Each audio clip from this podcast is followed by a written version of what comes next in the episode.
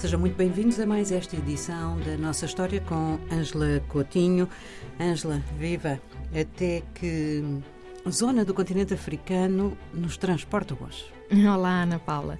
Hoje eh, nós vamos ver com os nossos ouvintes como é que eh, a linguística pode ajudar eh, no conhecimento histórico, na história científica.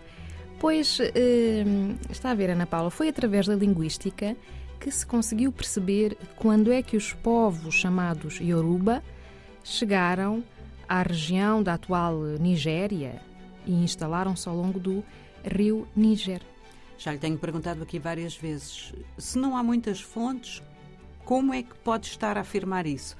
E cá está uma parte da resposta. Exatamente. A história, hoje em dia, para além de se basear em documentos eh, escritos, baseia-se nestas outras ciências. Até mesmo posso dizer-lhe que este ano o Prémio de História uh, da Fundação Agostinho Neto uh, foi atribuído a uma tese um, que se apoiava no estudo de canções populares uh -huh. de um dos povos africanos para através de uma análise que se chama etnomusicóloga, da uhum. etnomusicologia, uh, conseguir perceber a narrativa histórica uh, desse povo.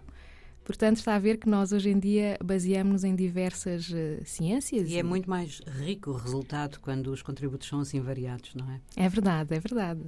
E então eu queria falar hoje aos nossos ouvintes da fundação, justamente então no século XI, os Yorubas terão chegado a esta região entre 700 e 1000 depois de Cristo, e sabe-se que foi fundada a cidade-estado mais antiga deste povo, chamada Ile-Ife. Já ouviu eh, este nome em algum samba? Não. Não. não. Pois eh, nós vamos ver hoje eh, como é que esta cultura eh, yoruba marcou também as culturas afro-brasileira e afro-cubana, porque o povo yoruba foi dos mais escravizados e transportados para o continente americano já no século XIX. Hum. Mas vamos ver primeiro o que é esta cidade-estado de Ile-Ife, que é uma referência uh, para estes povos e os seus descendentes uh, no continente americano, pois é considerada também a cidade santa. E na cosmogonia Yoruba é considerada o berço da humanidade. Uh, Conta-se que foi fundada pelo filho de uma divindade.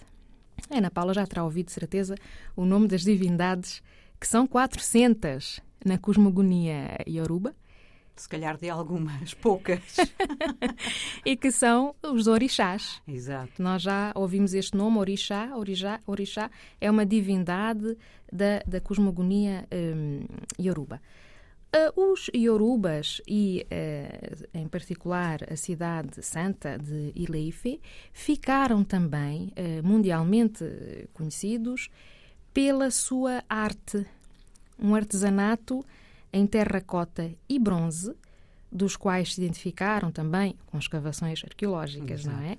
Identificaram-se algumas estatuetas já do século XII e XIII. São trabalhos uh, de arte mundialmente conhecidos uh, e, e, considerados. Uh, bom, a maior parte dos exemplares estão em museus na Grã-Bretanha e em França, não é? Podemos também dizer, em relação aqui a esta zona, que estes povos iorubas uh, fundaram diversas uh, cidades-estado, portanto, é um tecido político bastante complexo. Também chegaram a dominar o reino do Daomé, que esse colaborava com europeus no tráfico transatlântico, não é, de pessoas escravizadas, uh, e nomeadamente com comerciantes portugueses. Aliás, temos nesta zona algumas cidades importantes com nomes portugueses, Porto Novo e a cidade de Lagos, uhum. na Nigéria constituíram um império uh, que vigorou nos séculos XVII e XVIII, o Império de Oio, portanto, pelos Yorubas. Este foi o mais poderoso, porque para além de se basear na produção agrícola, não é? é uma zona rica a esse nível, também dominou este reino de Daomé e, e por conseguinte, uh, obteve recursos através deste tráfico. Um, bom, os Yorubas também estiveram no Benin, no norte do Togo, uh, e ainda são um dos povos, uh, digamos assim, com, dos maiores povos da África Ocidental. São vários milhões, mais de 12 milhões, os Yorubas. E, portanto, eu dizia que no século XIX, uh, juntamente com os povos bantus, uhum. foram dos que foram mais transportados para o continente americano e, sobretudo, para o Brasil. E aí nós temos então uma transplantação destas culturas iorubas.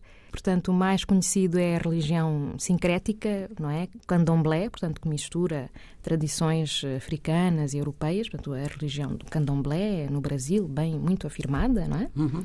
Uh, eles têm, seguem estas divindades, estes orixás uh, da tradição ioruba, que tem também uh, poemas sagrados, muitas danças e todo um legado musical que foi transportado através do Atlântico.